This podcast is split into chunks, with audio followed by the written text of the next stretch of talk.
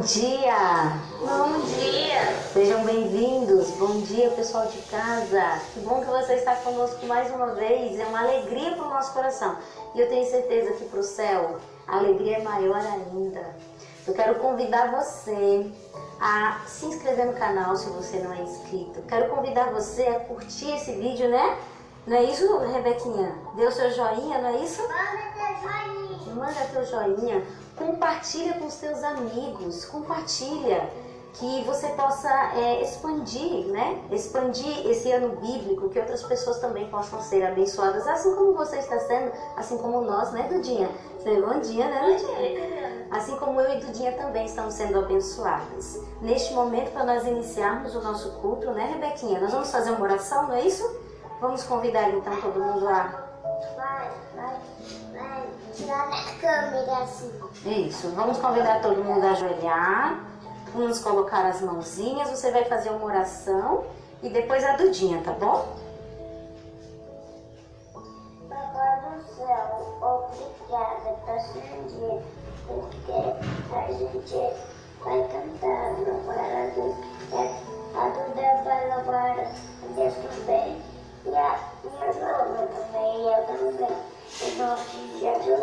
Amém. Senhor Deus, muito obrigado por estarmos mais uma vez em Tua Santa Presença e por podermos termos o privilégio de estudar as Tuas Escrituras. Ajude que possamos entender, compreender e tirar grandiosas lições para as nossas vidas. Em nome de Jesus, amém. Amém, Senhor.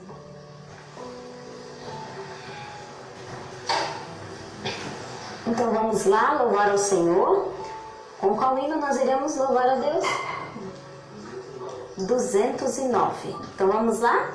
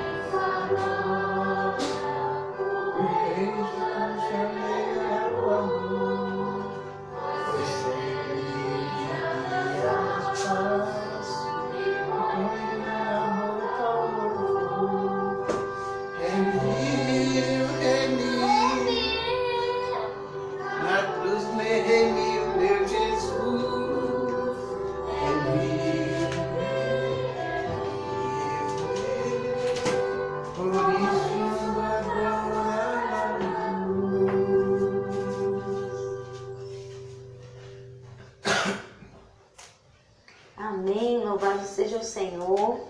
Depois de cantarmos, depois de louvarmos a Deus, nós temos um compromisso de colocar na nossa cabeça, Rebeca, os versos, a palavra do Senhor.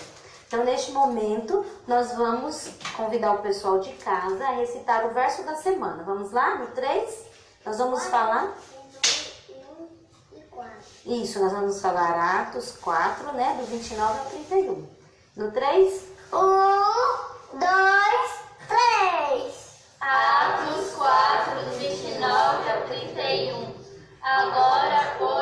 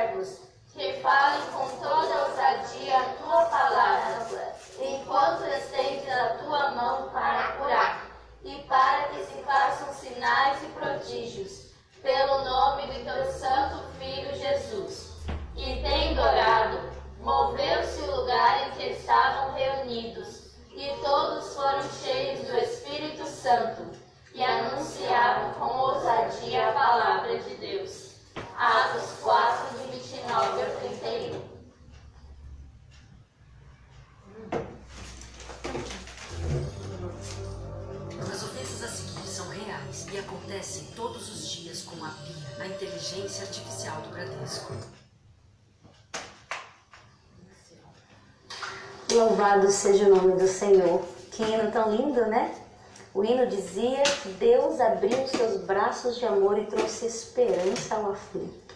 E sabe quando eu, eu abro a palavra de Deus, o dia, eu sinto esperança, eu sinto ânimo, eu sinto fé. Que oportunidade que temos de estudar a palavra do Senhor. Eu tenho aqui em minhas mãos o guia do ano bíblico. Se você não tem, você pode pedir.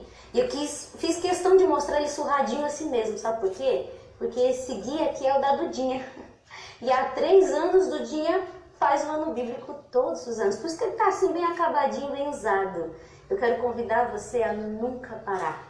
Eu quero convidar você a todos os anos abrir esse guia e fazer o ano bíblico. Não só nesse ano conosco, mas por toda a sua vida.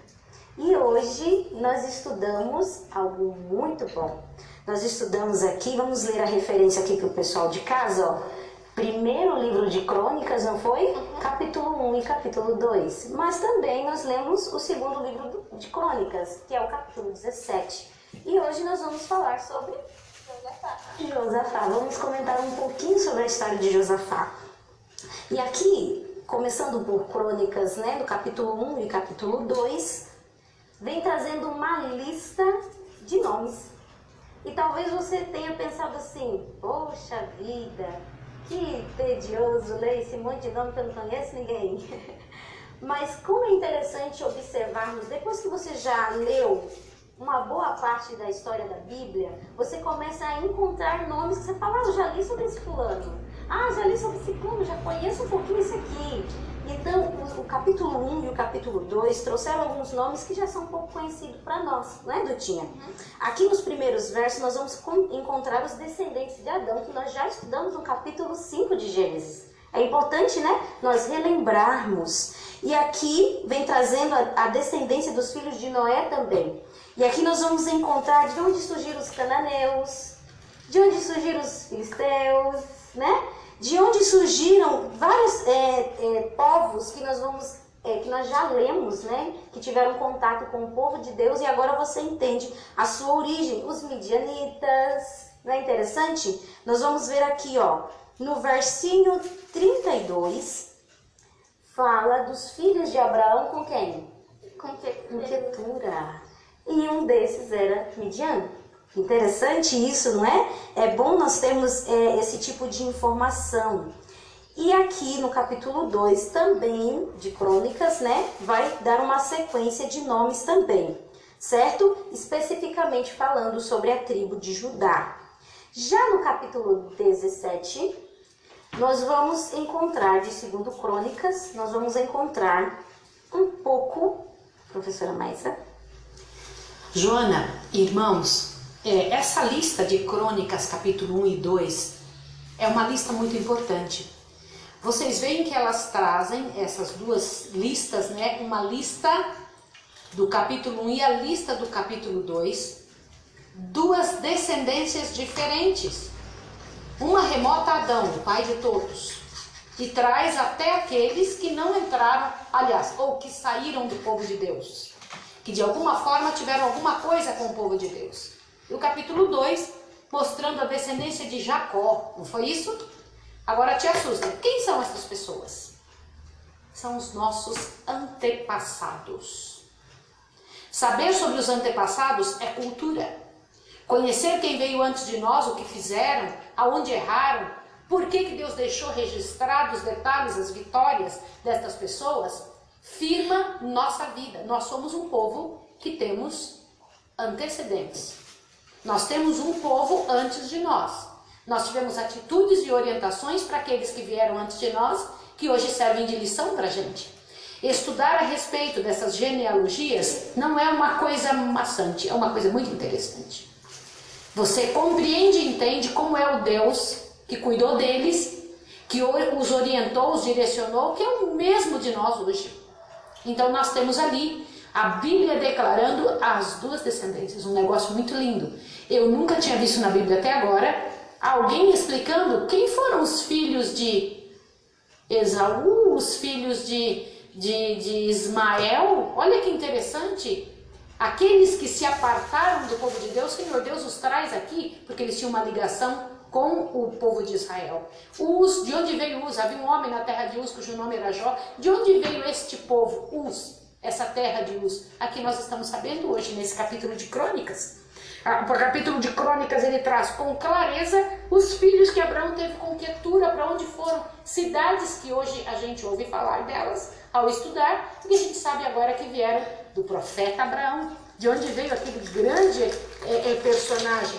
E dos filhos de Jacó, vem trazendo aqui aqueles nomes que nós estamos mais comumente impressionados, trabalhando com eles durante esses meses todos. Mas é importante saber os outros também para onde foram e no que que deram. Muito bem, obrigada professora. Então aqui no capítulo 17 começa a dizer, é bom a gente relembrar para o pessoal de casa quais reis vieram antes de Josafá. Porque lembra que até Salomão, Israel estava sobre o mesmo poder, né? Sobre é, Salomão. Mas quando seu filho reina, Roboão, o reino se divide. Então fica a tribo do norte e a tribo do sul. A tribo do sul com duas tribos e a tribo do norte com dez tribos, não é isso? E na tribo do sul, que é a tribo de onde Josafá reinou, é, Roboão foi o que reinou depois de Salomão, não foi isso? Depois de Roboão vem Abias. Abi, Roboão não foi assim um rei tão bom e Abias também não seguiu muito ali a, ao Senhor. Mas Asa, que era filho de Abias, assume o reino e ele faz uma reforma né, no povo, ele busca o Senhor ele foi um, um, um, um rei bom. E aí de Asa vem Josafá. Porque aqui no capítulo 17 diz que em lugar de Asa reinou seu filho Josafá. E olha a, a, a, o detalhe que a Bíblia traz no capítulo, no verso 3 sobre Josafá. O Senhor foi com Josafá, porque andou nos primeiros caminhos de Davi, seu pai, e não procurou a Baales. Interessante, né? Importante isso. Josafá começou uma obra muito importante dentro do povo de Israel. Vamos falar sobre essa obra? Eu queria que nós lêssemos o parágrafo que começa em seus esforços. Tá, tá no capítulo 15 do livro Profetas e Reis, no segundo parágrafo do livro. Começa assim: em se- em seus esforços. Todos encontraram? Em seus esforços para reinar sabiamente, Josafá procurou persuadir seus súditos a, toma- a tomarem posição firme contra as prá- práticas idólatras. Primeiro ponto que eu quero destacar: ele não forçou, Não. ele não impôs, não obrigou. Qual era o método de- dele? Persuadir, convencer e tornar o meio propício. Ele tornou o meio, o meio em que eles viviam favorável para buscar a Deus. Porque no verso 6 do capítulo 17 diz que ele tornou, olha só, tornou-se-lhe o coração ousado em seguir os caminhos do Senhor e ainda tirou os altos e os postes ídolos de Judá. No verso 9 diz que ele fez tribunais de justiça, onde essas pessoas ensinavam a ajudar, tendo o livro da lei do Senhor, para e percorriam todas as cidades de Judá ensinando o povo. Entende? Ele preparou um ambiente para que o povo se voltasse a Deus. Ele não impôs, ele não obrigou, ele não ficou ali, mas tem que fazer certo. Não pode comer isso, tem que usar assim. Não. Ele levou o povo, ele foi persuadindo, ele foi tornando o meio favorável. É importante analisarmos a maneira como Josafá levou o seu reino a prosperar. Continuando, Dinha. Muitos dentre o povo em seu domínio sacrificavam e queimavam incenso nos altos. O rei não desistiu de uma Não destruiu. O rei não destruiu de uma vez esses santuários, mas desde o início procurou salvaguardar Judá dos seus pecados que caracterizavam o reino do norte sobre o governo de Acabe, de quem fora contemporâneo durante muitos anos. Josafá era pessoalmente leal a Deus. Ponto. Olha isso aqui que importante. Josafá era pessoalmente leal a Deus. Josafá não se deixou levar pelo meio em que vivia, porque Acabe fazia atrocidades. Acabe não servia a Deus, ele poderia ter imitado o reino do norte.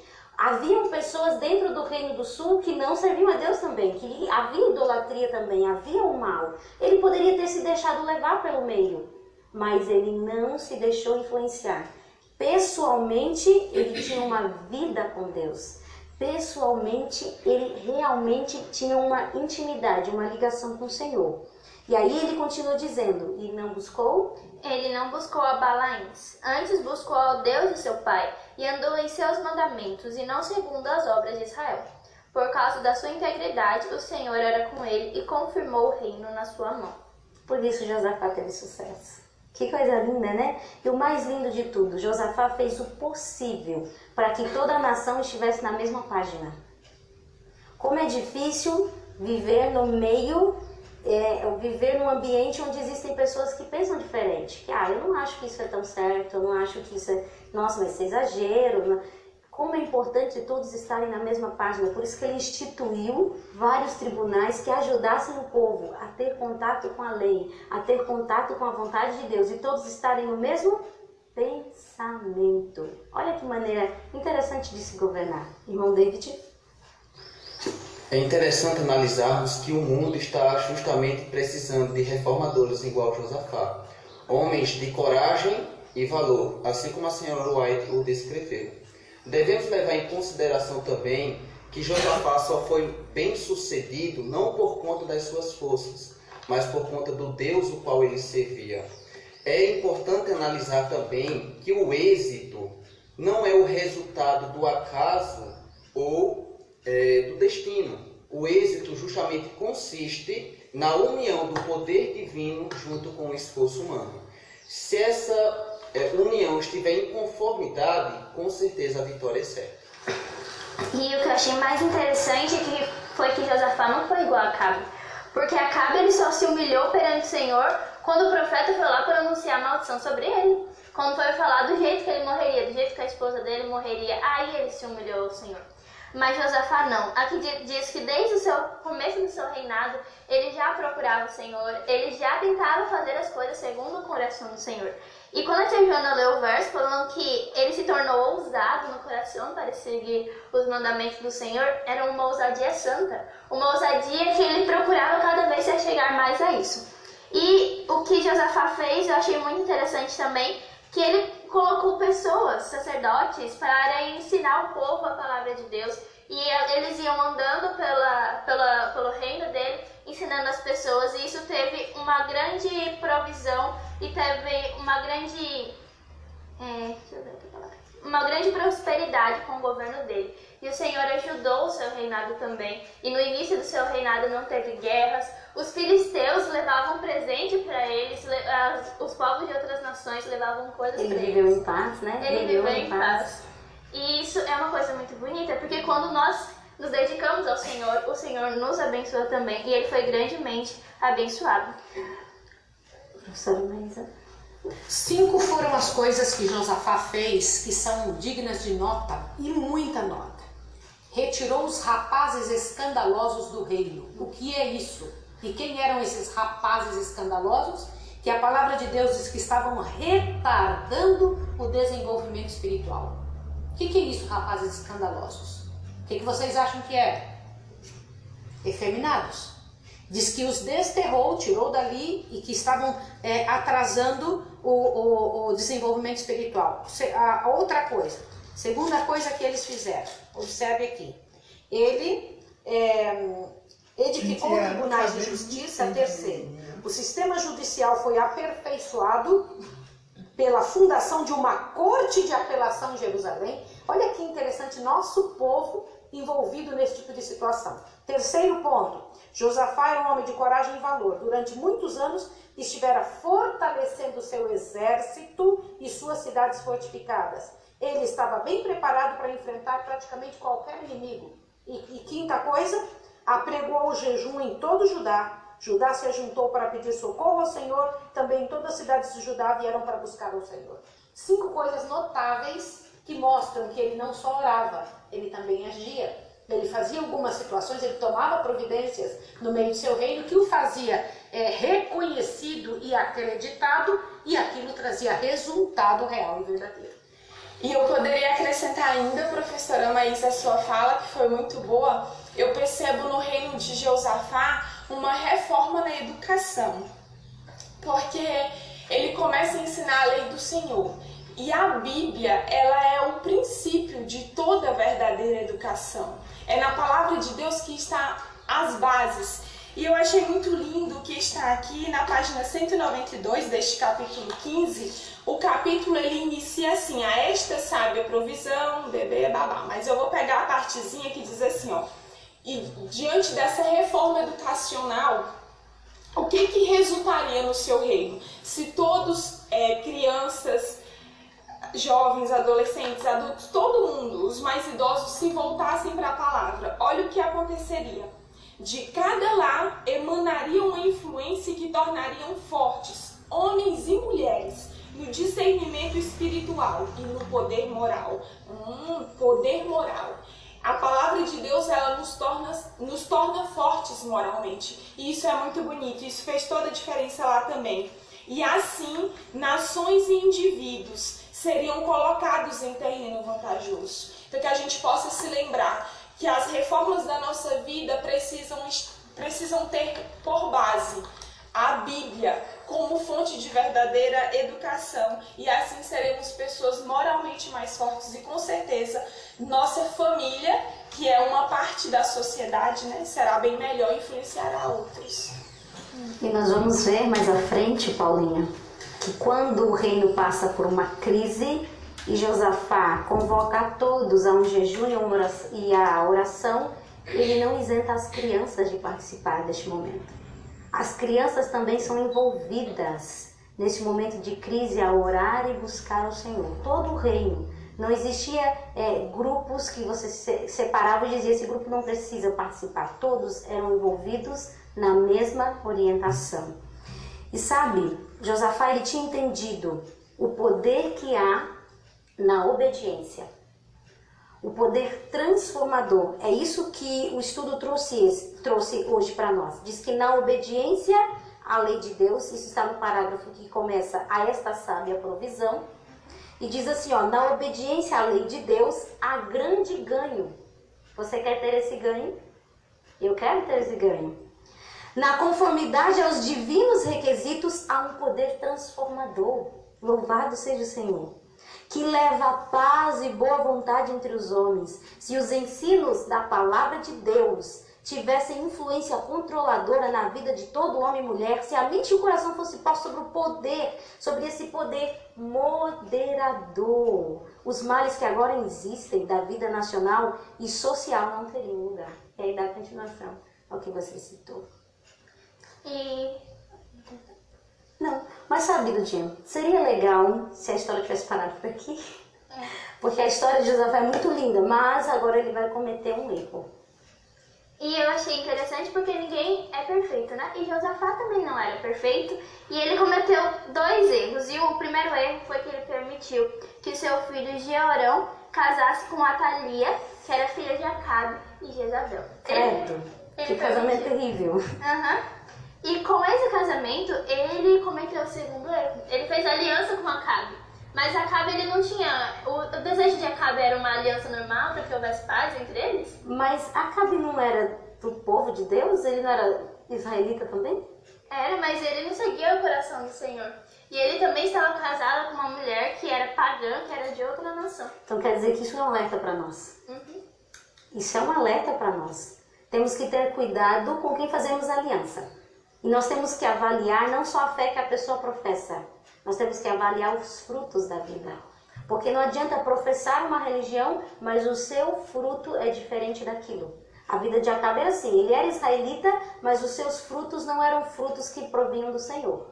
E Josafá cometeu esse erro de se aliar com alguém que pensava diferente, com alguém que não estava na mesma página. Como isso é muito sério. E eu posso dizer que isso lhe custou a vida. Quase lhe custou a vida na realidade. Porque quando eles vão para a guerra, porque o relato é que eles se unem e aí Acabe decide envolvê-lo numa situação porque ele queria reconquistar uma cidade ele disse, sobe comigo. E Josafá empenhou sua palavra. Ele disse, eu subirei. E aí ele fala, mas vamos consultar primeiro ao Senhor. E aí então Acabe traz 400 profetas que não serviam a Deus. É. E todos dizem, sobe que Deus vai te dar a conquista, sobe que Deus vai te dar esta terra. E aí Josafá falou assim, poxa, não tem um profeta que seja do Senhor aqui? Ele fala, tem um, mas esse um nunca fala bem pra mim, eu não gosto de chamar ele não. Ele Imagina isso. ele aborrecia ele porque sempre falava coisa ruim. Quem falava a verdade, né? Aí Josafá disse, não, mas chama ele, nós precisamos ouvir a orientação de Deus. E aí Micaías é chamado e ele diz a verdade, não vai, porque o negócio não vai ser bom não, Deus não vai entregar a cidade para vocês e isso não provém do Senhor, essa aliança não está dando certo. Mas Josafá ouviu, Ele ouviu a palavra do profeta, só que como ele já tinha feito aliança com já tinha empenhado a palavra. ele ficou com medo e foi lá fazer o que ele E tinha. pela honra também, né? É. Imagina ele como rei dizendo, eu vou com você, e depois fala, vou mais não, não vai dar não, desculpa eu. Entende? Então ele empenhou a sua palavra e não quis voltar atrás, mas isso quase lhe custa a vida. Porque eles vão pra guerra, Acabe vai disfarçar, não é besta, né? Não é besta, Acabe vai disfarçar, Josafá não vai. Mas aí acontece que Acabe morre nessa guerra. E Deus, por misericórdia, poupa a vida de Josafá. Mas Josafá fica sem repreensão por isso? Não. Não. Qual é a repreensão que Deus envia para ele? E agora estava subindo um povo muito grande contra o, reina, contra o reino de Josafá. E como estava aquele povo subindo, Jo- Josafá é, coloca um jejum, né? Igual a senhora havia falado. Um jejum e oração entre o povo, incluindo as crianças também, incluindo suas mulheres, as pessoas do seu reinado. E ele começa a clamar ao Senhor e perguntar por que, que o Senhor estava fazendo aquilo com eles. E que eles iriam voltar para o Senhor. O Senhor tem misericórdia deles. Então, olha só esse parágrafo do Dinha. Dessa desa- desastrosa batalha, Josafá retornou a Jerusalém. Ao aproximar-se da cidade, o profeta Jeú veio-lhe ao encontro com a reprovação. Devias tu ajudar o ímpio? Olha só. E amar aqueles a que o Senhor aborrece, por isso virá sobre ti grande ira diante do Senhor. Boas coisas, contudo, se acharam em ti, porque tiraste os bosques da terra e preparastes o teu coração para buscar a Deus. Sabe? Embora Josafá tenha errado, ele não estava sozinho. Deus estava com ele, porque ele tinha aprendido algo muito importante, a fixar os olhos em Deus, e tinha ensinado o povo a isso também. E por essa situação, acontece isso que você já relatou, sobre virem sobre a. Ele viveu um, um reino de paz, não era isso? Agora havia guerra. Sabe que, sabe que eu achei uma coisa muito interessante? Ele era um, um, rei preparado, o seu reino estava preparado, e quando veio a dificuldade, ele não confiou no que ele já sabia. Tá aí uma grande dificuldade que nós temos. Porque nós temos o hábito de confiar quando nós já sabemos. Vou contar um exemplo, um exemplo pessoal. Uma vez, quando eu voltei para casa, eu fui de férias e a irmã me chamou e disse assim: Joana, vamos fazer um pão, já que você veio da escola de profetas, você sabe fazer o pão, né? Eu disse: Eita, eu vou ter que fazer o pão. Aí, era a primeira vez que eu estava fazendo fora da escola, na casa de alguém. Eu falei: Poxa vida, pedi a receita à, à cozinheira, né, a Masterchef, e aí fui para casa da irmã fazer o pão e dá-lhe oração. Senhor, ajuda para que esse pão saia bom. Senhor, que ela goste desse pão. Senhor, que o pão seja bom. E fiz o pão na oração, né? E o pão saiu bom. A irmã gostou do pão. Falei, eita, deu certo. Quando foi, eu estava perto para voltar, ela disse, Joana, volta aqui para novo fazer o pão. Eu, claro, com certeza vou. Quando eu cheguei lá, não peguei receita, não teve oração, não teve nada. Já sabia fazer o pão. Para que, que eu ia orar? Para que, que eu ia olhar a receita? Se eu já sabia, confiei no que eu já sabia. E aí o que, que foi que eu fiz? Coloquei três xícaras de açúcar, o pão ficou parecendo mel. ficou bem doce o pão. E aí ela comeu o pão e disse, nossa, esse pão ficou doce, né? Eu disse, ah, foi. Quando eu fui olhar na receita, eu tinha errado a receita. Confiei no que eu já sabia. Confiei no que eu já tinha na minha mão. E a gente faz muito isso. Ah, eu já sei. Eu já sei como resolver isso. E não consultamos a Deus. Josafá não fez isso nessa situação. Embora ele fosse preparado e o reino dele estivesse forte, ele não confiou na sua força. Ele não confiou no seu exército. Ele colocou o povo para orar. Colocou o povo para jejuar e buscar ao Senhor. E sabe o que Deus fez? Eu acho isso muito interessante. Sabe o que Deus fez? Deus deu a vitória. Mas sabe como ele foi para a batalha? Cantando. O povo começou a louvar a Deus. E eles louvavam, e louvavam, e louvavam. Mas eles não só louvaram. Eles estavam indo reivindicar uma promessa de Deus. Porque Deus tinha dito: Eu estou contigo e eu vou te dar a vitória. E então eles estavam marchando, crendo em Deus e crendo nos seus profetas. Olha como isso é importante. Porque o texto de Crônicas 20 diz: olha só, crede, é, crede no Senhor vosso Deus e estareis seguros. Crede nos seus profetas e prosperareis. Está aqui a fórmula para a vitória. Louve ao Senhor. Creia em Deus e em seus profetas. E foi assim que ele venceu a batalha, a batalha, louvando, cantando ao Senhor. Mas o mais lindo, se Duda não falar, eu falo tudo, viu? Ele cantava da majestade de Deus. Cantava da majestade de Deus e sabe o que mais, Dudinha? No final do parágrafo que começa assim, ó, carregado com os despojos, diz que eles tinham posto sua confiança inteiramente em Deus. E Deus os havia aprovado e Deus havia sido sua fortaleza e seu libertador. Agora podiam cantar com entendimento os inspirados hinos de Davi. Agora eles tinham uma experiência com Deus. E eles podiam cantar: O Senhor é nosso refúgio e fortaleza. Porque realmente Deus foi o refúgio e fortaleza deles. O Senhor esteve presente na minha angústia, porque realmente é verdade, o Senhor esteve presente na angústia deles. Cantaram com entendimento os hinos que Davi havia é, sido compositor, porque agora eles tinham vivido uma experiência com Deus. E o desafio de hoje é esse. Você precisa viver uma experiência com Deus. Josafá viveu a dele, e isso serviu para Josafá.